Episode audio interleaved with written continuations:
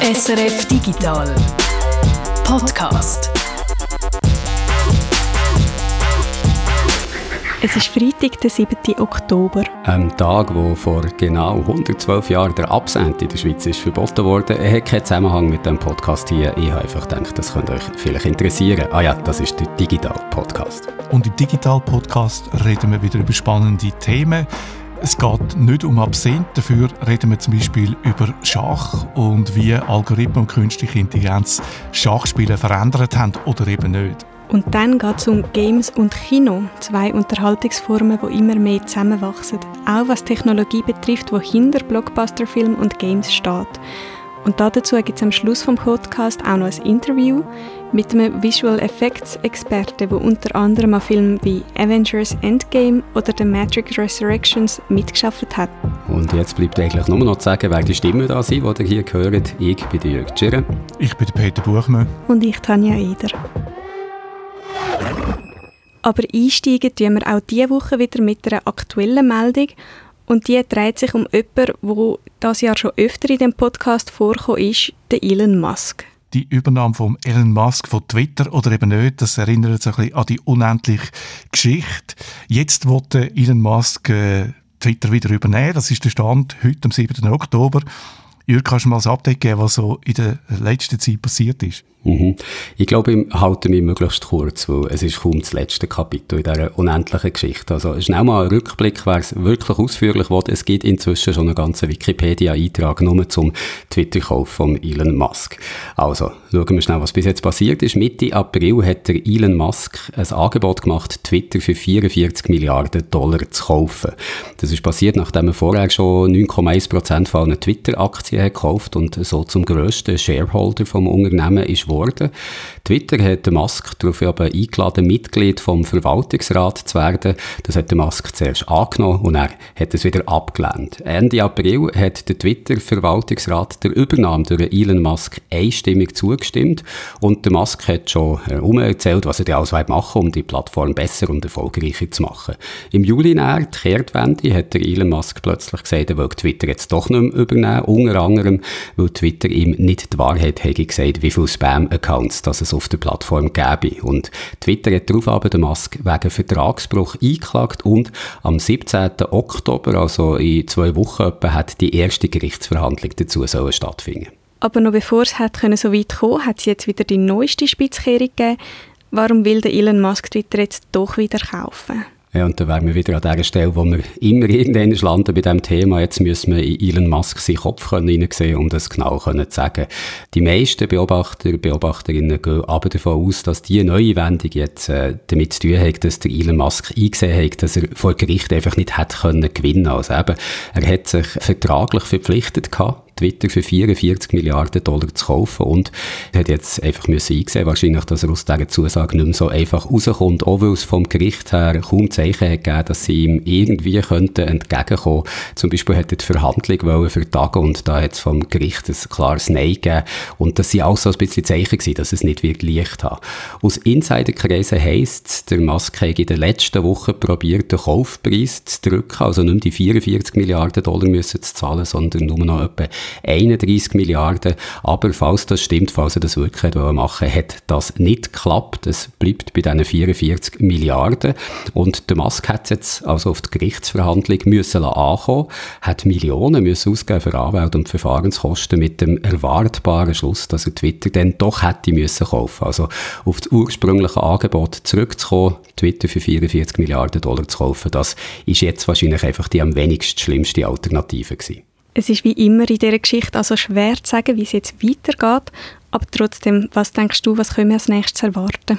Also etwas kann man im Moment sicher sagen. Mal die Gerichtsverhandlung, die es da eben am 17. Oktober hat sollen geben, ist jetzt zuerst mal auf Eis gelegt, bis klar ist, ob der Musk diesmal wirklich beim Kauf von Twitter bleibt. Wenn er doch wieder einen Rückzieher würde machen, und das würde ja ehrlich gesagt ein bisschen dazu passen, was in dieser Sache bis jetzt alles passiert ist. Also wenn er doch nicht möchte kaufen, dann wird die Sache doch im November, der erst zwar, aber doch vor Gericht ausgedreht. Und wie gesagt, mit sehr ungewissen Erfolgschancen für Elon Musk könnte er gezwungen sein, Twitter so oder so so müssen zu kaufen. Und da kann man jetzt wieder anfangen spekulieren, was der Kauf für Twitter würde bedeuten, ob der Elon Musk als erstes der Twitter-CEO, der Parag Agrawal, wird entlassen, oder ob es wegen der Übernahme zu einer Revolte bei den Twitter-Angestellten wird kommen, ob der Donald Trump sein Konto bei Twitter zurückbekommt, wenn der Elon Musk der zu sagen hat und was der Musk sonst noch mit der Plattform wird machen, vor allem auch in Bezug auf das, was er als Meinungsfreiheit bezeichnet, oder auch, ob er Twitter zu einer Art App für alles wird machen, so nach dem Vorbild von WeChat in China, wo ja nicht nur eine Social Media App ist, sondern auch eine Messaging App, eine App für das mobile Bezahlen und noch viel mehr. Also über alles das wird im Moment spekuliert, was jetzt da könnte passieren. Aber ich würde sagen, so wie die Geschichte in der Vergangenheit sich hat entwickelt, lassen wir es an dieser Stelle mal mit Spekulationen. Warten wir lieber mal ab, ob der Elon Musk der wirklich Besitzer von Twitter wird. Und falls es wirklich wird, dann warten wir besser noch mal ein paar Tage, ob er sich nicht doch wieder anders überlegt. Und dann können wir uns das Ganze noch einmal anschauen. Es gibt einen schönen berndeutschen Ausdruck, der die ganze Geschichte zusammenfasst. Ein Gestürm. Und das Einzige, was man bei dem Gestürm kann sagen ist, dass wir nicht das letzte Mal über den Elon Musk und seinen Twitter-Kauf geredet haben.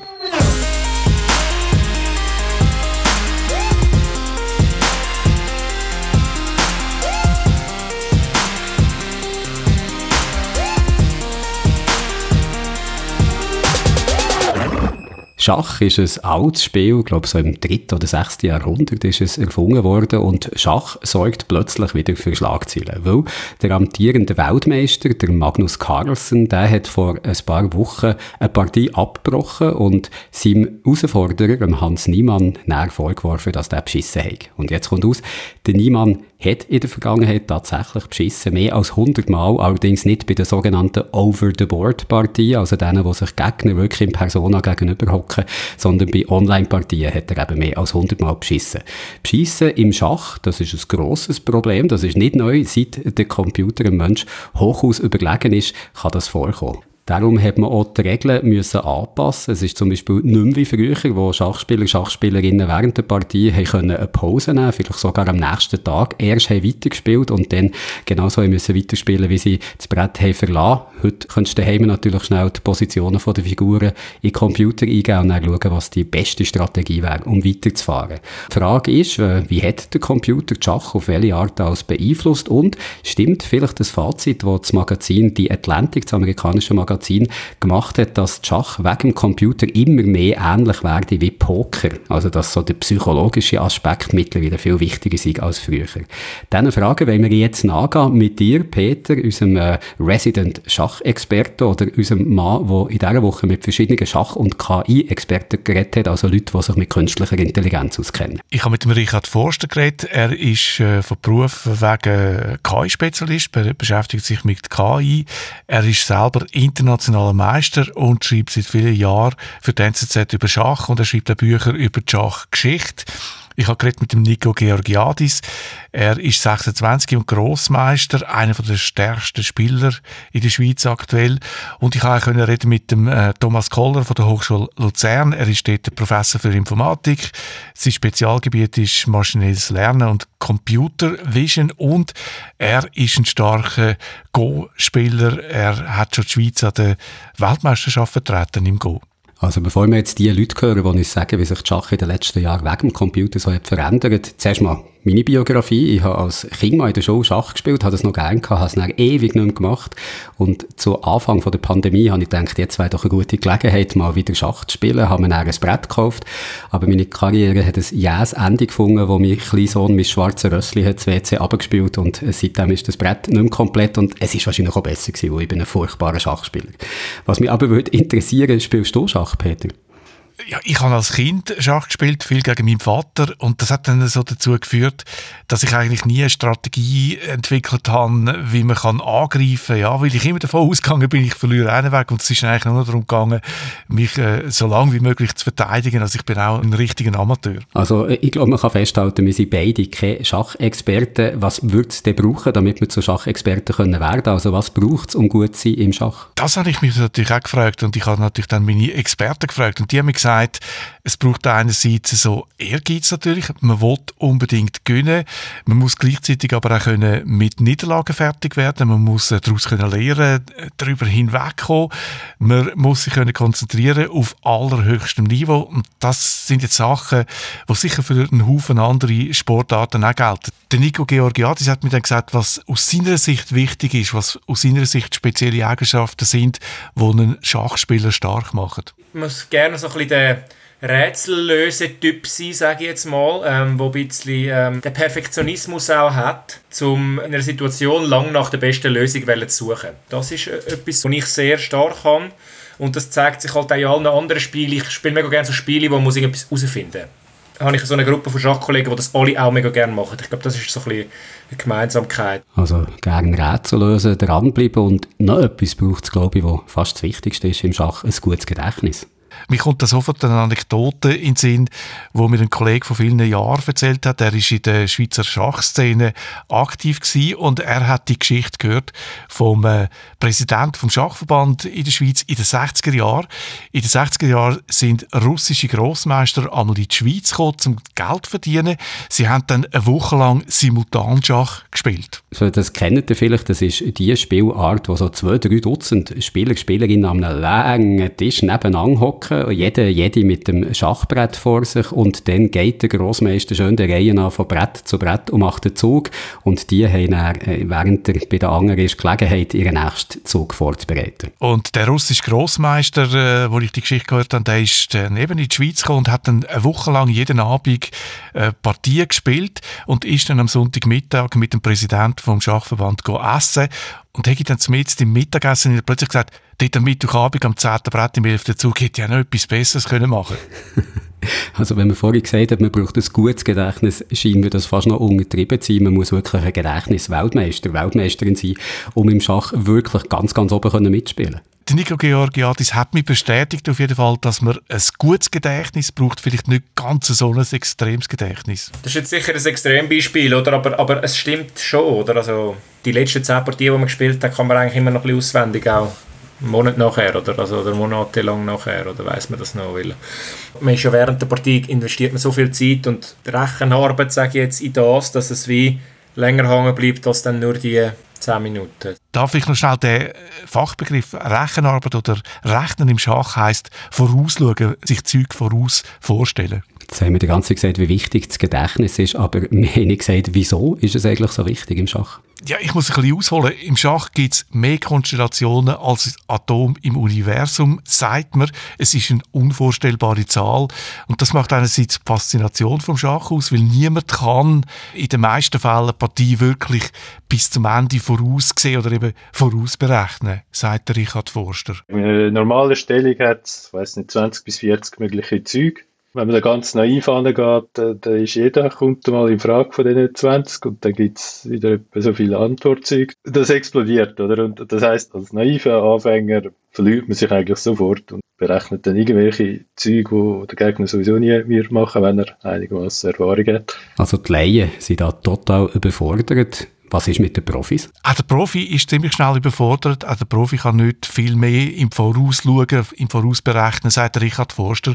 Der Unterschied ist ein anderer. Es ist jetzt gar nicht so, dass die Spitzen Grossmeister und Weltmeister so viel mehr rechnen als ein Anfänger sie wissen halt schon überhaupt, wie die Züge sich überhaupt lohnt zu berechnen. Ein starker Grossmeister, der sieht in der Regel auf einen Blick drei, vier Züge, die muss man studieren, das sind wahrscheinlich die besten. Der Profi entscheidet durch Intuition, er weiß instinktiv, welche drei, vier Figuren wichtig sind, wo sich überhaupt lohnt nachzudenken, vorauszuschauen und äh, er verliert sich nicht in diesen vielen Möglichkeiten wie ein Laie. Aber ich glaube, bis, äh, sogar bis ein starker Spieler an diesen Punkt kommt, dann muss er sich wirklich sehr, sehr intensiv mit dem Schach beschäftigt haben, oder? Absolut. Und das fängt schon damit an, dass man sehr, sehr früh muss anfangen mit Schach. Ja, also zum Schach gekommen bin ich äh, als Kind, als glaube siebenjähriger. Der Großvater und Vater, die auch schon im Verein gespielt haben. Früher hat es mir da den Ärmel reingenommen. Auch mein Vater hat mir Schach gezeigt, äh, als ich ganz klein war, etwa vier schon. Weil er das Junge damals auch gespielt hat. Und dann ähm, habe ich einfach das so aufgesucht. Ich bin so Fan gewesen, wirklich von ganz klein. Und mit 6 bin ich dann in den Club mal. Mit so 8 oder so habe ich glaube mein erstes Turnier gespielt, 8, 9 und bin immer dran geblieben. Und dann auch recht früh angefangen zu trainieren mit dem Beat. Der Beat, da ist gemeint der Beat Züger, das ist ein legendärer Schweizer Schachspieler. Ich glaube, er hat den meisten Titel geholt. Bis heute hat ihm das noch niemand nachgemacht. Und das Lustige ist, ich bin vor vielen Jahren in der RS mit dem Beat Züger und habe dann gehört, dass er Junior Schweizer Meister ist im Schach und dann unbedingt gegen ihn spielen und der hat mir dann den Gefallen gemacht und das Spiel ist dann etwa nach vier, fünf Zügen fertig gewesen. und ich weiß heute nicht mehr, was ich dort überlegt habe, warum ich überhaupt gegen ihn habe spielen Damit du jetzt die Geschichte kannst erzählen, natürlich. Wahrscheinlich, dass ich kann rumlaufen und sagen, wie schnell dass ich gegen den Schweizer Meister verloren habe. Auf jeden Fall Spieler wie der Beat Züger, die spielen nicht nur jahrelang Schach, sie analysieren auch Partien von anderen, sie lehren die Eröffnungen auswendig, ganz wichtig, und sie lösen Schachprobleme. Und äh, Leute wie der Weltmeister Magnus Carlsen, die machen das seit Kind und seit Kindesbein an x Stunden am Tag. Ich habe einen Dokumentarfilm geschaut über ihn und da sieht man, wie er sich dann da plötzlich von der Familie verabschiedet und einfach in seine Welt eintaucht und ich, wahrscheinlich stundenlang nicht mehr ansprechbar ist, äh, weil er über Schach nachdenkt und so verinnerlicht er dann die Muster, die die Intuition ausmachen. Also ich fasse mal schnell zusammen. Im Schach gibt es so viele Möglichkeiten, dass wirklich alle überfordert sind. Also nicht nur die Laien, sondern auch Profis können ein Spiel nicht von A bis Z voraussehen. Man kann nicht alles vorausberechnen. Starke Spieler entscheiden sich intuitiv, bei welchen Figuren dass es sich lohnt, nachzudenken und bei welchen eben nicht. Und sie trainieren die Intuition. Jetzt soll es in diesem Beitrag ja aber darum gehen, wie der Computer die Schachspiele verändert hat. Dann frage ich mich natürlich, starke Spieler setzen auf Intuition. Was macht der Computer? Auch der Computer kann nicht alles voraussehen. Auch der Computer ist überfordert und muss Entscheid treffen, welche Züge das er vorausberechnen will. Es braucht dann Funktionen, wo, wo ihm sagen, welche Züge in Frage kommen und was die Züge wert sind. Schachsoftware hat eine enorme Entwicklung durchgemacht. Am Anfang haben die Menschen die Software einfach ihre Erfahrung mitgeben und äh, eine Funktion, um können Zeug bewerten Also es waren am Anfang immer menschliche Experten, die wo, dann eben so mit, mit Regeln, was aus dem Allgemeinen, aus dem Schach, ja, wenn man irgendwie zum Beispiel Bauern vor dem König führen zieht, dann, dann verliert der König seinen Schutz, dann ist er einfacher zu, anzugreifen. So gibt es ganz viele so, so kleine Regeln und, und, und Erfahrungswerte letztlich, wo man versucht hat, in so eine grosse Bewertungsfunktion einzuarbeiten.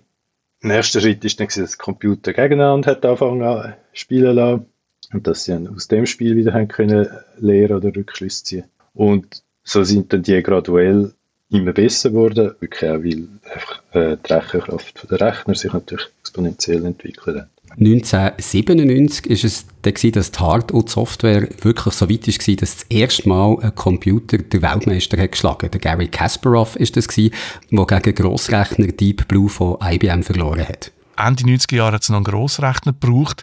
Ein Jahrzehnt später hat dann schon ein PC gelangt. Da hat der Mensch auch gegen einen PC keine Chance mehr gehabt. Heute äh, lange das iPhone, habe ich mir sagen lassen. 2017, also nochmal ein Jahrzehnt später, dann nochmal ein Meilenstein bei der Schachsoftware. Google-Tochter DeepMind hat die KI-Software AlphaZero vorgestellt. AlphaZero hat sich das Schachspielen selber beigebracht. Die Software hat nur die Regeln kennt und hat ganz wichtig können aus den eigenen Fehlern lernen und dann hat man AlphaZero einfach gegen sich selber spielen lassen, Millionen Mal. Nach vier Stunden, es gibt verschiedene Zahlen, vier bis neun Stunden, ist die KI so gut im Schach, dass sie die beste Schach-Engine zu selber Zeit geschlagen hat. Das ist der Stockfisch 8 gewesen. Alpha Zero ist damit auch stärker gewesen als jeder Mensch, weil die Software auch den Menschen überlegen war. Alpha Zero hat nicht nur Schach spielen sondern auch Go. Um da schnell dazwischen zu grätschen, Go ist ein asiatisches Brettspiel, nicht mit Figuren wie beim Schach, sondern so mit schwarzen und äh, weißen runden Steinen. Und Go ist noch viel komplexer als Schach es ist, hast du mir gesagt. Die Regeln im Go sind absolut simpel. Das Brett ist viel größer als im Schach. Das Spiel ist aber hochkomplex. Es gibt nochmal um Welten mehr Möglichkeiten als im Schach, sagt Thomas Keller. Und das Welten kann man also wortwörtlich nehmen. Wenn Sie das ganze Universum haben, alle Atome zählen und jedes Atom stecken Sie nochmal das ganze Universum, dann haben Sie so viele Möglichkeiten wie im Go. DeepMind hat mit AlphaZero eine Software entwickelt, die einfach die Regeln kennt von einem Spiel und sich dann das Spielen selber beibringen kann. Sie haben das gleiche äh, Prinzip verwendet für andere Spiele, auch für Schach und für äh, Shogi. Das ist so ein äh, ähm, chinesisches, japanisches äh, Schach, ja. Nach dem gleichen Prinzip hat sich AlphaZero andere Spiele auch beigebracht, eben Go zum Beispiel, und hat dann für Schlagzeilen gesorgt, wo die Software der Weltmeister im Go geschlagen hat. Das erste Mal, dass eine Maschine besser war als der Mensch im Go. Das ist eine Überraschung gewesen. Go hat als die Herausforderung gegolten in der KI. Man hat nicht damit gerechnet, dass äh, Computer und Software bereits 2017 äh, so weit sind und der Mensch im Go könnte schlagen, dass es so schnell geht haben damit angefangen, dass man ein Spiel gemacht hat, wo vom Mensch gelehrt hat und dass das verbessert hat. Und jetzt sind wir am Punkt, wo der Computerspieler besser geworden ist und wir lehren jetzt wieder vom Computerspieler. Man hat gesehen, dass es Zeug, was es seit Jahrhunderten gibt, wo man gemeint hat, so spielt man Go, dass die nicht korrekt sind und dass es eine bessere Art gibt zum Spielen. Ja. Menschen lernen jetzt also vom Computer, wie dass man Go spielt und auf die Frage zurückzukommen, wie der Computer die Schach verändert hat, gilt das auch für die Schach? Lernen die Menschen jetzt auch vom Computer? Das ist so, im Schach hat man von Alpha Zero gelernt, äh, von der Software, die keine menschliche Erfahrung hat, sagt Richard Forster. Gewisse Techniken oder gewisse Manöver, die man bisher vernachlässigt hat, haben wir gesehen, ja, das Programm macht die relativ häufig mit relativ viel Erfolg. Also ein typisches Beispiel ist mit dem Randbauer, der früh und weit für richtig Gegner schicken. DeepMind entwickelt AlphaZero schon lange nicht mehr weiter. Heute brauchen die besten Schachprogramme ähnliche Verfahren wie die von AlphaZero. Die haben ihre Software integriert und sind natürlich am Mensch haushoch überlegen. Die ersten drei, vier Schachprogramme, die bringen es auf der Elo-Skala auf äh, rund 3500 Punkte, sind sehr nah zusammen. Und ich rede schon nochmal elegant dazwischen. Elo, das ist ein Maßstab für die Stärke im Schach. Also wenn man wenig Elo-Punkte hat, ist man nicht so gut. Wenn man viel hat, ist man besser. Gerade so wie ein Erdbeben eigentlich auch immer wie gefährlicher wird, je mehr Punkte dass es auf der richtigen Skala hat. Genau so ist es. Die besten Spieler, der Magnus Carlsen oder der Gary Kasparov, die sind auch sehr nah zusammen. Die bringen es auf rund 2800 Punkte. Der Computer hat also einen riesen Vorsprung erreicht und das in relativ kurzer Zeit, sagt Richard Forster. Sagen wir, der beste Mensch vor 150 Jahren zum Magnus Carlsen, heute der beste, es ist ein Unterschied von, von etwa 300 Elo-Punkten. Und das ist, was Computer etwa 10, 15 Jahre für sich gemacht haben. Der Computer hat sich also rund zehnmal schneller entwickelt als der Mensch. Und der Richard Forster macht nochmal deutlich, wie groß der Unterschied ist zwischen dem Mensch und dem Computer. Ich bin deutlich näher beim Magnus Carlsen als der Magnus Carlsen beim besten Computer. Wir haben es am Anfang gesagt, im amerikanischen Magazin Die Atlantic haben wir vor kurzem können lesen, dass Schach heute wegen der starken Computer sich mehr so richtig Poker bewegt, dass also Bluffs und so psychologische Tricks immer wichtiger werden. Du hast für diesen Beitrag ja mit vielen Schachexperten in der Schweiz können reden. Seht ihr das auch so? Bestätigen die, dass sich Schach so verändert? Also sie bestätigen nicht, dass sich äh, Schach wegen der Software so in Richtung Poker verändert hat, aber der Nico Georgiadis hat mir gesagt, es brauche ähnliche Fähigkeiten im Schach wie im Poker. Er selber spielt auch gern Poker und er sagt, es käme viel vor, dass Schachspieler, Spielerinnen auch gern Poker spielen. Schach ist für ihn eine Wissenschaft, weil bei Poker, das spielt halt das Glück eine grosse Rolle. Das hat aber nichts mit der Schachsoftware zu tun, die Ähnlichkeiten. Die Psychologie spielt aber eine sehr wichtige Rolle im Schach, sagt auch der Richard Forster. Der Gary Kasparov hätte seine Gegner einmal allein mit seiner Mimik oder seinem Temperament verunsichert und rausgebracht. Äh, ein Temperament, das äh, so weit gegangen ist, dass er einmal davon gelaufen ist und die Tür geschletzt hat. Wie wichtig der mentale Aspekt ist, das zeigt auch eine Geschichte sehr schön, die mir Richard Forster erzählt hat, während dem Weltmeisterkampf zwischen dem Carlsen und dem damals amtierenden Weltmeister ähm, Inder Anand. Da hätte der Markus Carlsen in der Eröffnung einen katastrophalen Fehler gemacht, hat sich dann aber nichts anmerken lassen. Praktisch jeder andere Spieler wäre wahrscheinlich zumindest weggegangen vom Brett. Weil er darf sich natürlich jetzt nicht anmerken, dass er einen Fehler gemacht hat. Weil der Gegner erwartet an sich den Fehler nicht, aber wenn er merkt, da ist, da ist etwas, dann hätte er das sofort gesehen. Und der Carlsen, der ist einfach äh, vier, fünf Minuten, ist jedenfalls am Brett sitzen geblieben, gegen Anand gegenüber, hat nicht den gleichen da. Und der Anand hat nicht gemerkt, dass er, er hat den Zug dann auch nicht gesehen, er hat irgendeinen anderen Zug gemacht, der ist ja weiter in einer schlechten Stelle gewesen. Und der Carlsen dann, gerade nach dem Zug vom Anand, eben gerade zeigen lassen. Er hat es wahrscheinlich gar nicht anders können. Der Erleichterung, ah, er hat es nicht gesehen. Und dann hat es der andere natürlich gesehen, was er gerade verpasst hat. Und von dem Moment ist das Spiel eigentlich gelaufen gewesen, weil die Chance hat er nicht mehr bekommen und er war dann demoralisiert gewesen dass man sich nach einem Fehler wieder fangen können. Das ist enorm schwierig, hat mir Nico Georgiadis gesagt. Und er macht darum intensiv Mentaltraining. Also Mentaltraining, das ist etwas, was der Computer nicht braucht. Dort müssen nur Prozessoren immer schön kühlen sein, dann längt es schon vollkommen. Und auch in anderen Bereichen ist der Computer dem Menschen ja überlegen. Eigentlich fast überall. Er lernt schneller als der Mensch, kann schneller denken als der Mensch und er hat auch noch ein besseres Gedächtnis. Ich glaube, Peter, wir sollten uns besser so auf äh, körperlich intensive Sportarten verlegen, vielleicht Marathon Marathonläufe oder Gewicht haben. Ich glaube, da ist der Computer uns noch ein bisschen hinterher. Also im Joggen und Gewichtsheben würde ich es auch noch mit dem Computer aufnehmen. Nein, jetzt im Ernst, der Schachcomputer kratzt tatsächlich am Ego vom Mensch, sagt Richard Forster. Man hat lange Zeit gedacht, wenn eine Maschine kann besser Schach spielen wie ein Mensch, das ist Ausdruck von wahrer Intelligenz. Heute hat man ein anderes Verständnis von Intelligenz, hat er gemerkt, dass das am Ego vom Menschen nicht gerade zuträglich ist, weil Computer inzwischen natürlich sehr viel besser Schach spielt als ein Mensch. Schach ist jetzt nicht mehr der Maßstab für Intelligenz, sagt er. Äh, man tut es jetzt so ein bisschen umdefinieren und sagt, Schach ist halt in einem sehr formalen Rahmen läuft das ab. Äh, man kann das einfach äh, mit Regeln abbilden und äh, darum gilt das nicht mehr so als Intelligenz. Der Computer kann zum Beispiel nicht schauen und eben, er kann auch nicht joggen.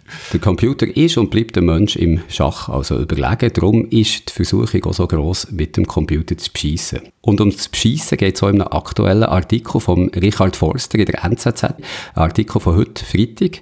Der Richard Forster hat sich die Bericht zu den Betrugsvorwürfen angeschaut, die die Plattform chess.com diese Woche publiziert hat. Und er sagt, der Bericht kam eigentlich zum Schluss, dass die groben Vorwürfe gegen Hans Niemann, die wir diese Woche in allen Medien haben können lesen dass die stark übertrieben sind.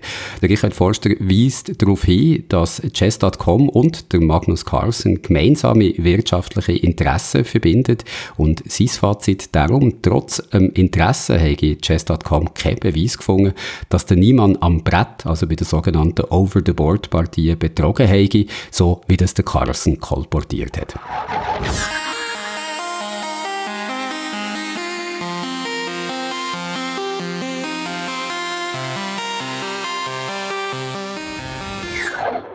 Ist euch das auch schon mal aufgefallen, wenn man in gewissen Apps auf einen Link klickt, bei Instagram zum Beispiel, wo es ja manchmal so Links in der Biografie der Leute hat, dann öffnet sich der Link nicht im normalen Browser, den man sonst auf dem Smartphone braucht, sondern in einem Browser innerhalb von der App, einem sogenannten In-App-Browser.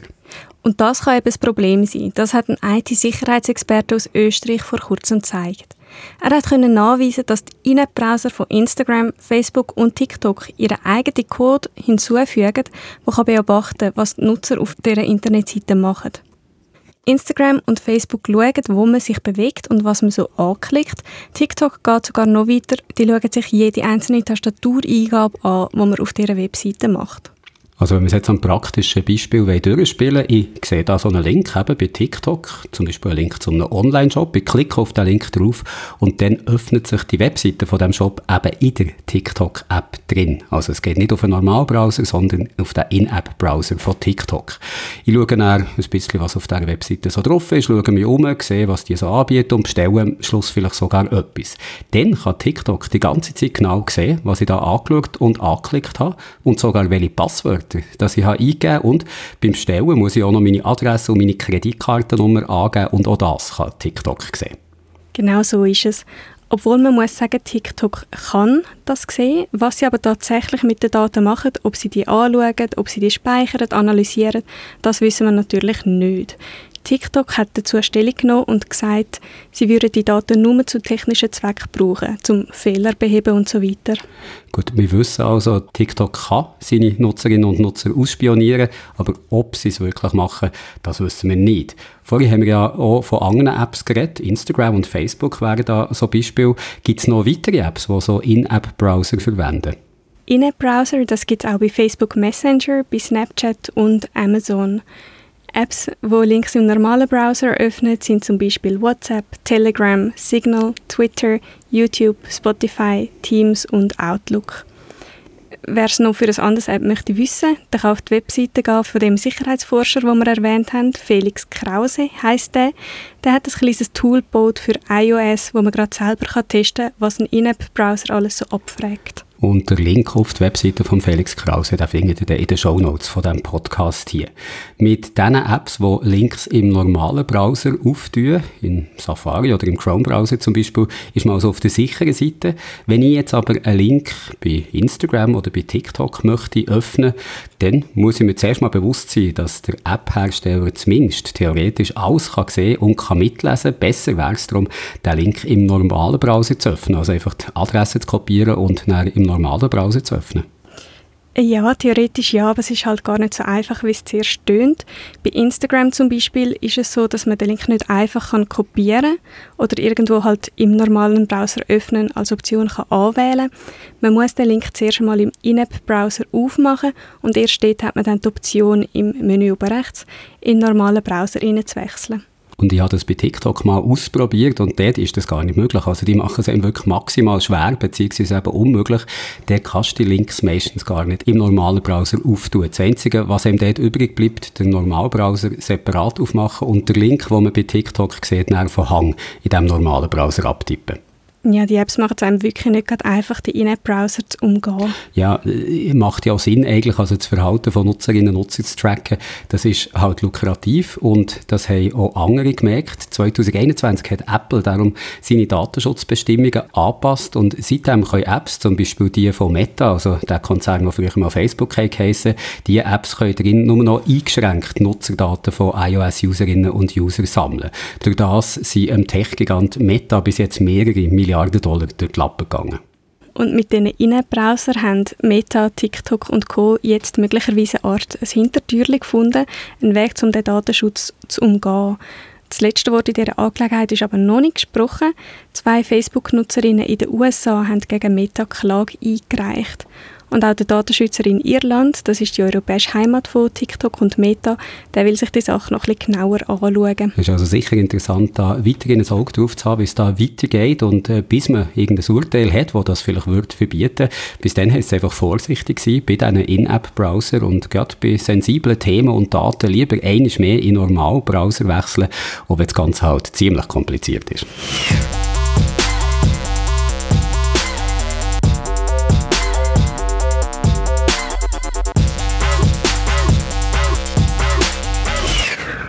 Vielleicht habt ihr auch schon mal ein Game gespielt und jemand hat zugeschaut und gesagt, wow, das sieht ja aus wie ein Film.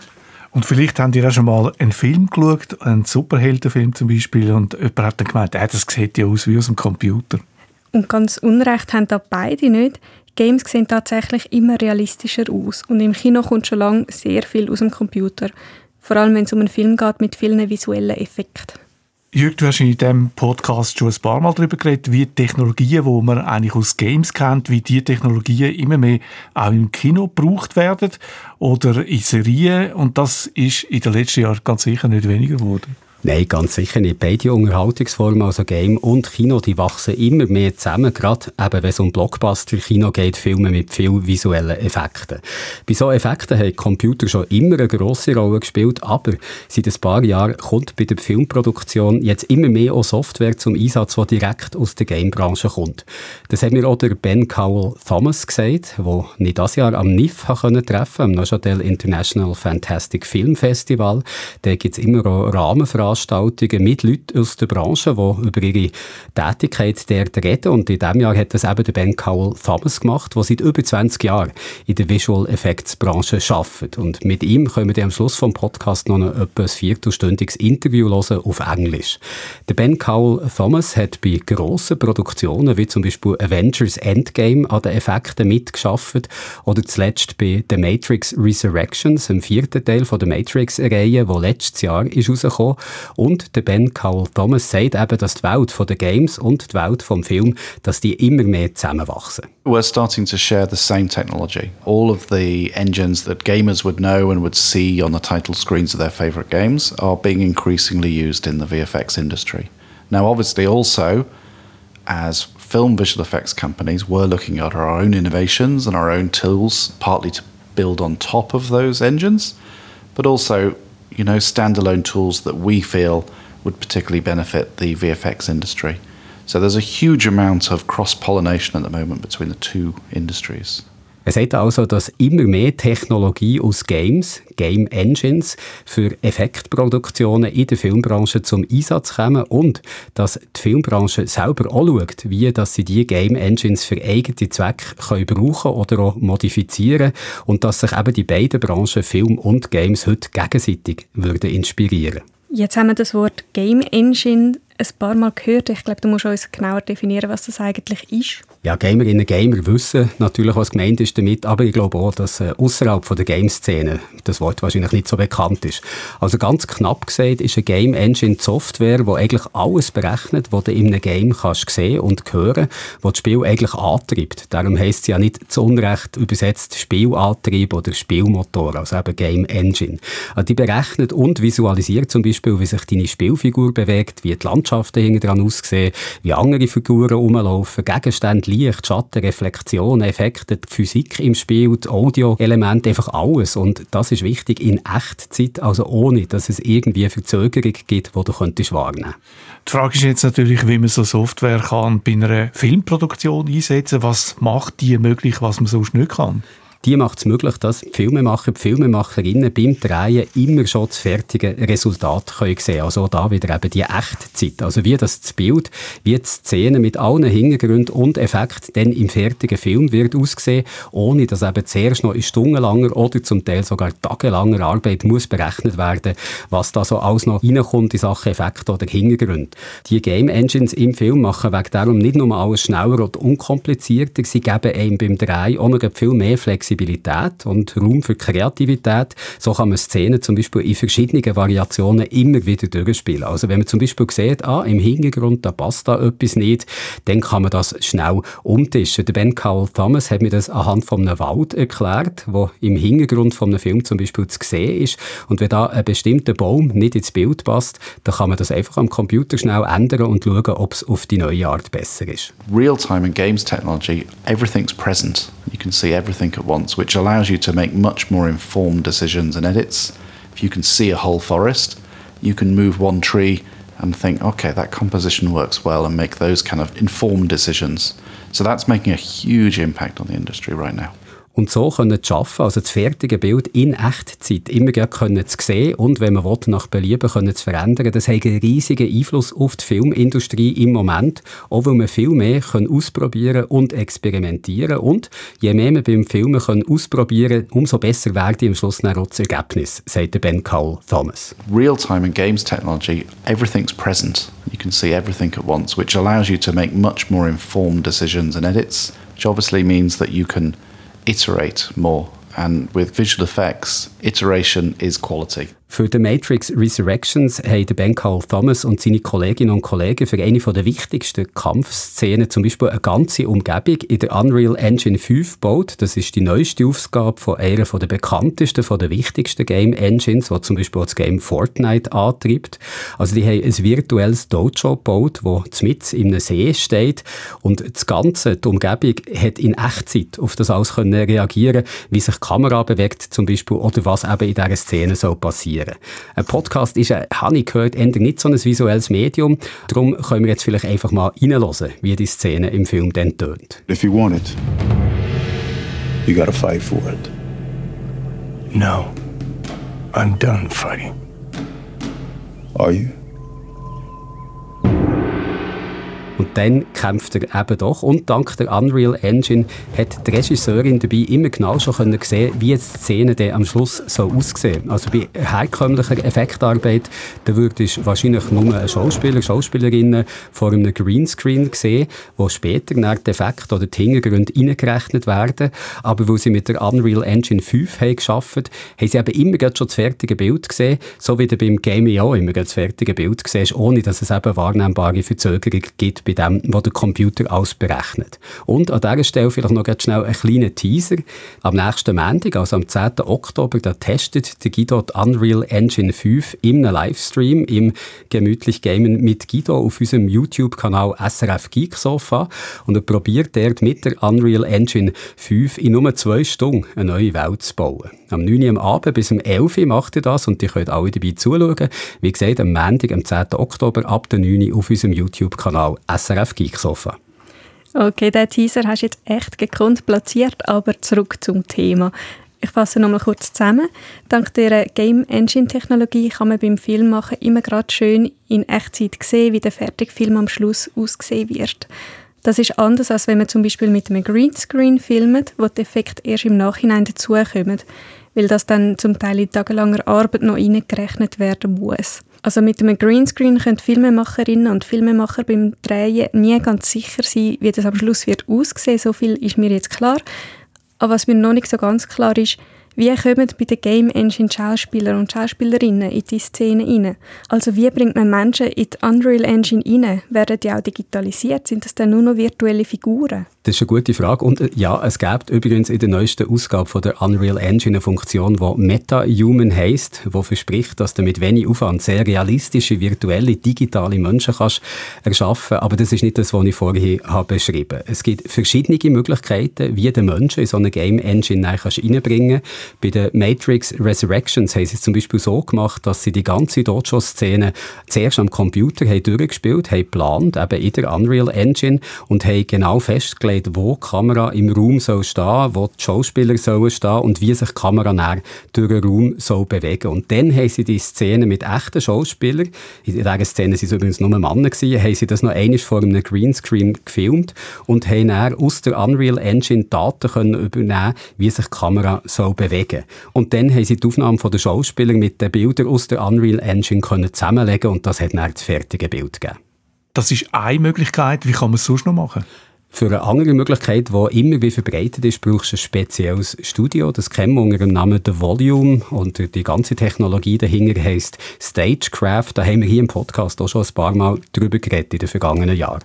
The Volume ist ein Studio, wo die Wände von oben bis unten mit hochauflösenden LED-Bildschirmen ausgekleidet sind und auf diesen Videowängen kannst du dann eben immer Hintergründe und Visual Effects sehen, die in Echtzeit berechnet werden, also die sich laufend am Geschehen anpassen. Und die Bilder, die die Video zeigen die werden eben von Game Engines berechnet. Also bei der Volume, bei Stagecraft ist das wieder die Unreal Engine. Mit dieser Technologie schafft zum Beispiel Disney Plus Star Wars Serie The Mandalorian. Die ist dort zum ersten Mal im grossen Maß getestet worden. Es gibt mittlerweile aber auch andere Serien, die diese Technologie brauchen. Die Star Wars Serie The Book of Boba Fett zum Beispiel oder Obi-Wan Kenobi. Aber zum Beispiel auch Comedy-Serien wie How I Met Your Father oder Our Flag Means Death. Also es kommt mittlerweile recht breit breit zum Einsatz schon. Ob bei Blockbuster-Filmen, Superheldenfilmen wie zum Beispiel The Batman, Thor, Love and Thunder, Black Adam, Ant-Man and the Wasp, Quantumania, ist das Stagecraft gebraucht worden. Und Leute aus der Branche glauben, dass sättige virtuelle Produktionsweisen mit Hilfe eben von Game Engines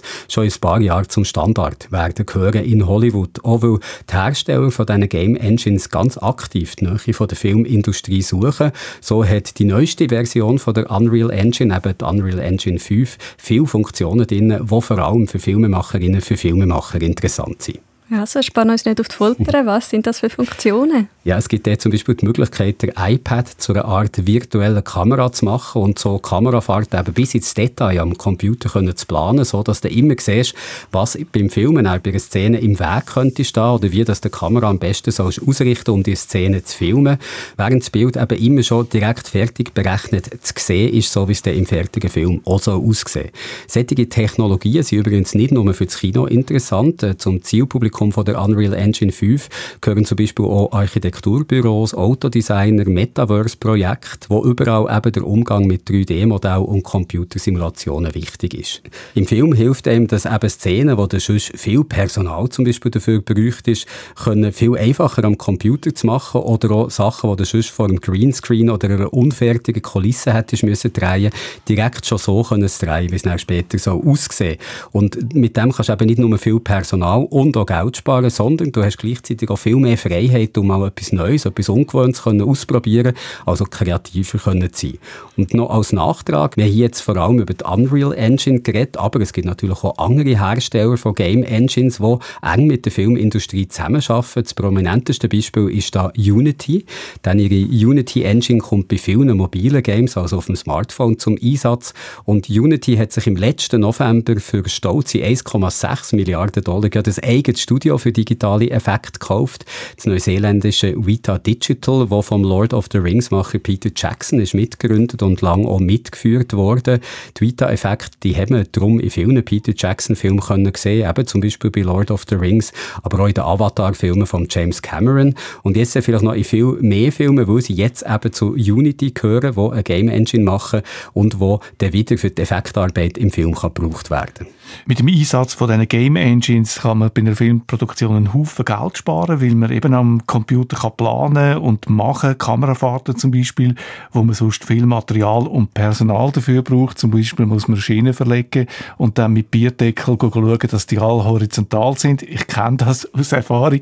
Das fällt dann weg und darum eben die Frage, spart man tatsächlich Geld oder ist die Software so teuer, dass man das Geld dann einfach dort ausgibt? Nein, im Gegenteil, die Software kannst du gratis im Internet abladen, zum Beispiel eben die Unreal Engine und auf YouTube findest du auch viel Material, das dir gratis den Umgang mit diesen Tools erklärt. Der Ben Cowell Thomas, den wir schon haben gehört der glaubt darum, dass die Game Engine Technologie das Filmemachen auf eine Art kann demokratisieren kann, gerade eben, weil junge Leute so ganz neue Möglichkeiten bekommen. So I'm really excited to see what younger artists make with these tools, which again, you think about the, the idea of the democratization of these tools. Most of these engines are available free to download, to learn.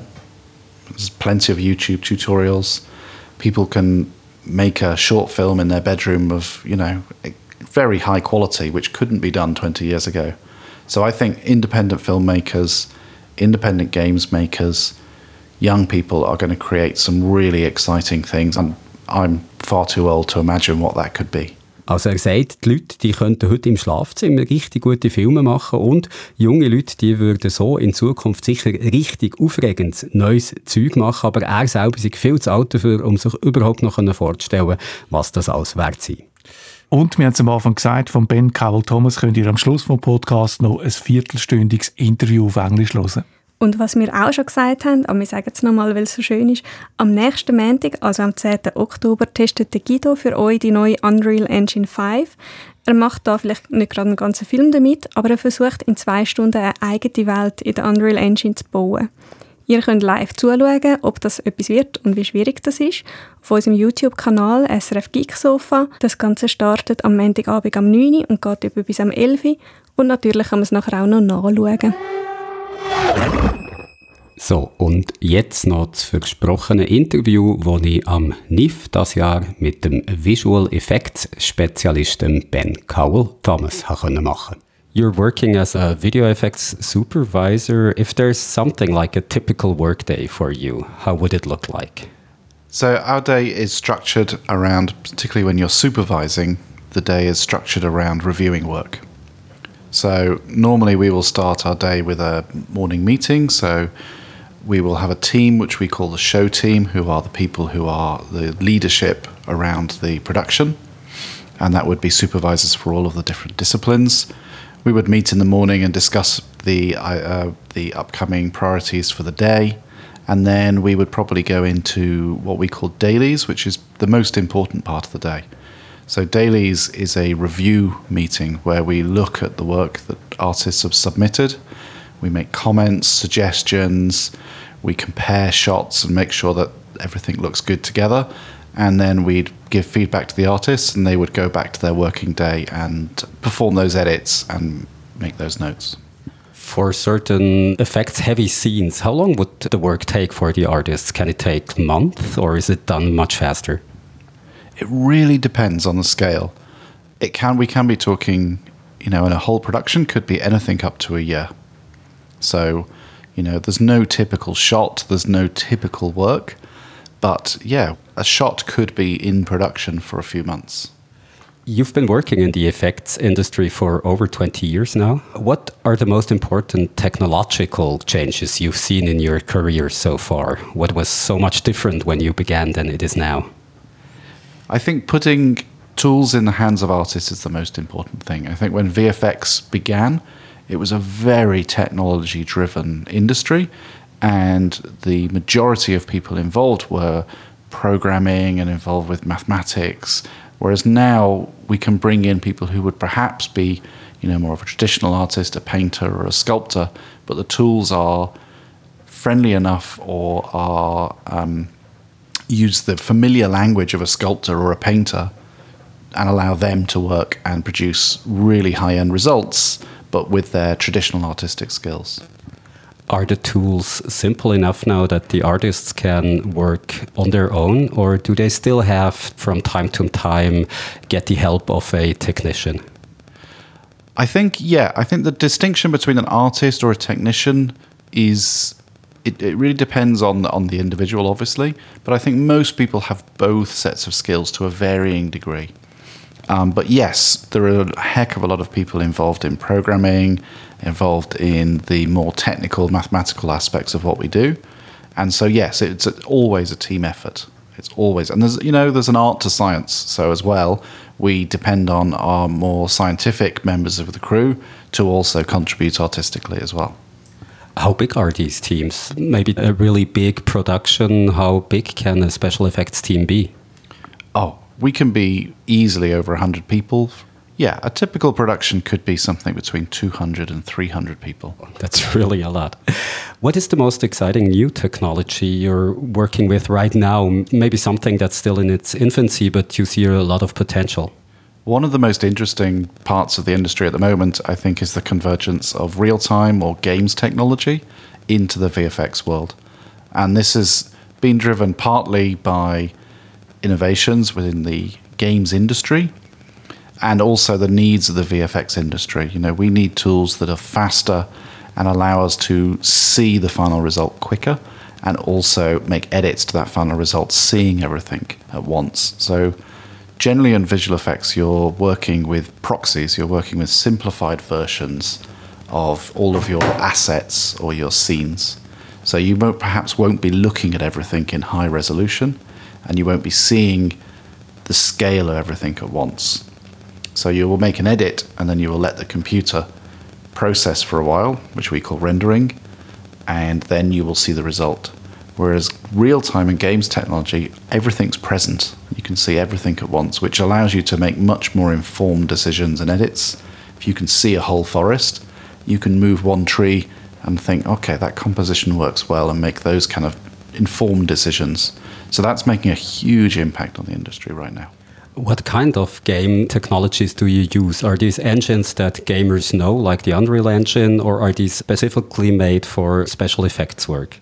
No, we're starting to share the same technology. So, you know, uh, all of the engines that even that gamers would know and would see on the title screens of their favorite games are being increasingly used in the VFX industry. Now, obviously, also as film visual effects companies, we're looking at our own innovations and our own tools, partly to build on top of those engines, but also, you know, standalone tools that we feel would particularly benefit the VFX industry. So there's a huge amount of cross pollination at the moment between the two industries. Can you maybe tell with some specific examples how game technology has changed your work as a visual effects supervisor and maybe also the work of the artist? Yeah. Uh, visual effects is, has really benefited from games technology, I think, in terms of speed, as I explained, or efficiency, being able to see everything at once, which obviously means that you can iterate more. And with games, with games, with visual effects, iteration is quality. The more times you do something, the more times you see something, the better it's going to get. So if we can see something quick, early, we can make decisions earlier in the production and we can make more informed decisions about how a scene looks and what edits we'd like to make. You know, for example, we could, you know, move a light and see it how it plays across a city and we know okay, that's just the right place to put the light. But we could make five edits in an hour and see those results rather than perhaps one edit a day, which some of the more offline film tools that you know they require that amount of time to work to process your edits, your changes. Also, on set, we're seeing things like giant LED screens which can wrap around performers or wrap around a set, which allow almost the real time capture of an environment that doesn't exist, you know, a, a, desert or a mountain or whatever it may be. And it allows the crew on set to see the scene as it will appear in camera. And in some cases, is removing the need for green screen or blue screen do you need less effort and people to work this way? I've heard that during the pandemic, the real time technology and uh, game technology in movies and television work got a boost because, well, you had some restrictions and these technologies helped to still do your work under these special circumstances. Can you tell me a, a bit about how the pandemic maybe changed your work? Yeah, I think the pandemic, the restrictions, the travel restrictions of the pandemic, and the difficulties of working on set, I think definitely forced people to perhaps fast track some of these ideas that had already been developed, you know, with, with LED screens, with on set visualization, and removed the need for travel or renewed, removed the need for, you know, a complex, a lot of people on set at once I think, yeah, it definitely has sort of fast tracked development of this technology. And I think it's also focused people's minds on what could be done. But I think a lot of this was already in development. Also, during the pandemic, I think a lot of productions around the world took a pause or took a break. So it allowed people to step back and think, right, what could we do better? Using game engines, using real time technology for visual effects work, it's not that long that you do this. What are still some kinks and problems you have with these new kind of technology? In visual effects, we're focused on creating what a camera sees, so photorealism rather than realism. And in general, games engines are about creating an experience or a place, putting, putting the viewer in a place. So we require some extra technology on top to really create, represent what a camera would see. Also, because the games industry has grown up a certain way and has certain requirements, games tools perhaps aren't completely honed for what we need. For example, we work in large pipelines where lots of people can work in parallel, and we want to swap data around quickly and whilst games engines have certain facilities for that, we need to build our own tools on top that allow us to get our data in and out of the games engine. These are things that we've done for years with our traditional film effects tools, but now we need to apply them to games tools. Another hurdle that we're looking to overcome is expertise. There's plenty of people in the film industry who've come from games, but it's trying to get those people to use games tools within the visual effects realm. So it's requiring a certain amount of retooling, looking at our processes, but also looking at the people we work with and how we deploy them. Is there something that game engines make possible that wasn't possible before working with visual effects? And if yes, what would that be? I don't I think everything is generally possible within traditional visual effects, if you can call it 30 year old industry traditional. Um, but what it's allowing us to do is work faster and make more informed decisions. Some things that perhaps weren't possible would be examples would be perhaps, you know, if you've got a shot where you want to move the sun and you want it to glint off some flowing water perfectly. In the old sort of traditional world of visual effects, you wouldn't see that water moving. You would have to sort of guess and, and, and make a judgment call about where you're going to position the sun and then render, and perhaps in an hour or even next day, you would see the result. Whereas with games technology, you're seeing that water moving and you're moving that sun, and you can get just the right angle. So it allows a certain precision and speed that perhaps wasn't always possible. What about the cooperation between video effects studios and the game engine developers? Are you in contact with them? Do they listen to what you would like to have in future updates? Or do you have to work with what they develop and maybe find some way to incorporate the new possibilities into your work? Yeah, we found it being so far has been a great collaboration between the games industry. There's been a huge amount, a huge push to make games engines work in a visual effects pipeline. And many of the large companies have been very proactive in terms of listening to the visual effects industry, incorporating some of the ideas, partly because it's helped the quality of games, because people still want games to be cinematic, so there's a certain amount of learning from the visual effects industry. But then also, we in the visual effects industry represent a new market for games engines. Also, I think you know the information has flowed in both directions. You know, we've all learned from each other. What's next for visual effects work with the technology of game engines? Do you think there are still possibilities that you haven't tapped in yet? Oh, huge. I think we're just at the beginning. I think we're looking at a world where, you know, people who are perhaps going to be directing movies now won't have grown up watching just films. You know, they would have been gamers, they would have been YouTubers, and they're not going to have these hard distinctions between the world of film, gaming, VR, augmented reality. It's just going to be storytelling to them. So they're not going to see those art walls that perhaps someone of my age sees. So I'm really excited to see what younger artists make with these tools, which again, you think about the, the idea of the democratization of these tools. Most of these engines are available free to download, to learn, there's plenty of YouTube tutorials. People can make a short film in their bedroom of, you know, very high quality, which couldn't be done 20 years ago.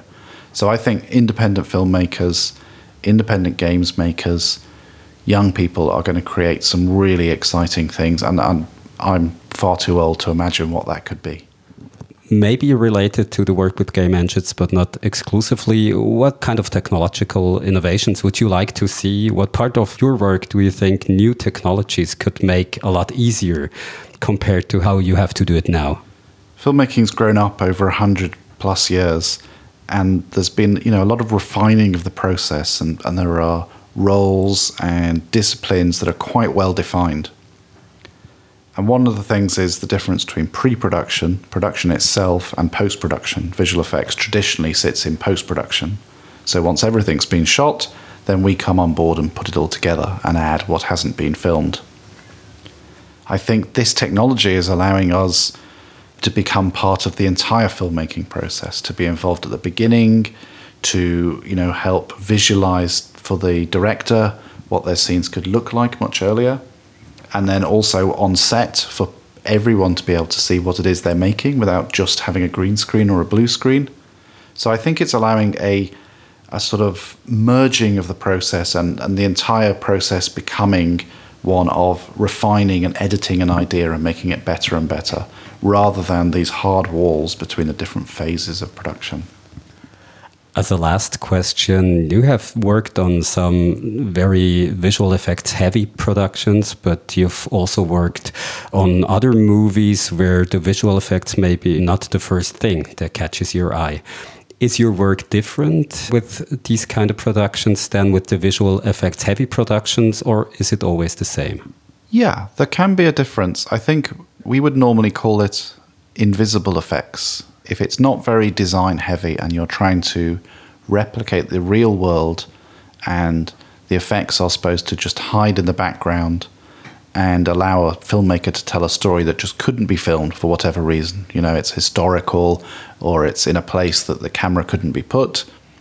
These invisible effects type of shots or movies, yeah, it is a little bit of a different challenge because ultimately you generally know what it is you're trying to create. You're trying to create something that does exist or has existed. So you'd be looking at reference, you'd be looking at photographs, you'd be looking at past footage, you'd be looking at mood boards put together by the production designer.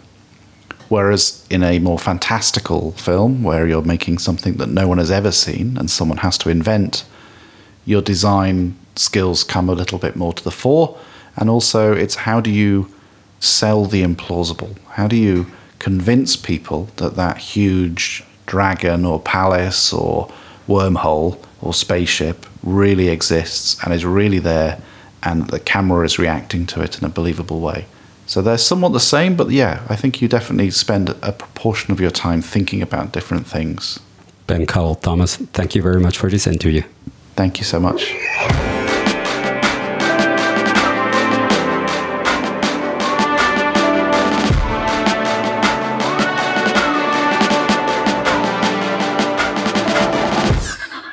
Künstliche Intelligenz hilft beim Schachspielen, Game Engines helfen beim Filmmachen und In-App-Browser helfen dabei, noch mehr Daten von uns zu sammeln.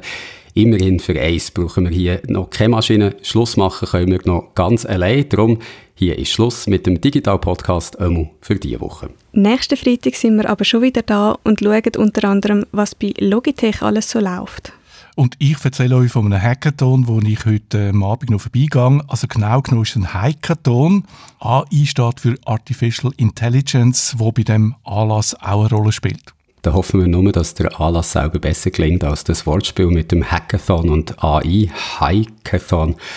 Jesus Gott. Darum, bevor ich jetzt auch noch mit Wortspiel anfange, Düsseldorf, äh, nein, sorry, Paris, Athen, auf Wiedersehen, nein, nein, nein, arrivi scherzi. Ähm, ich glaube, wir stoppen das, wird immer nur noch schlimmer. Ich bleibe lieber bei meinem Tschüsseli. Und ich mache es kurz, bis zum nächsten Mal.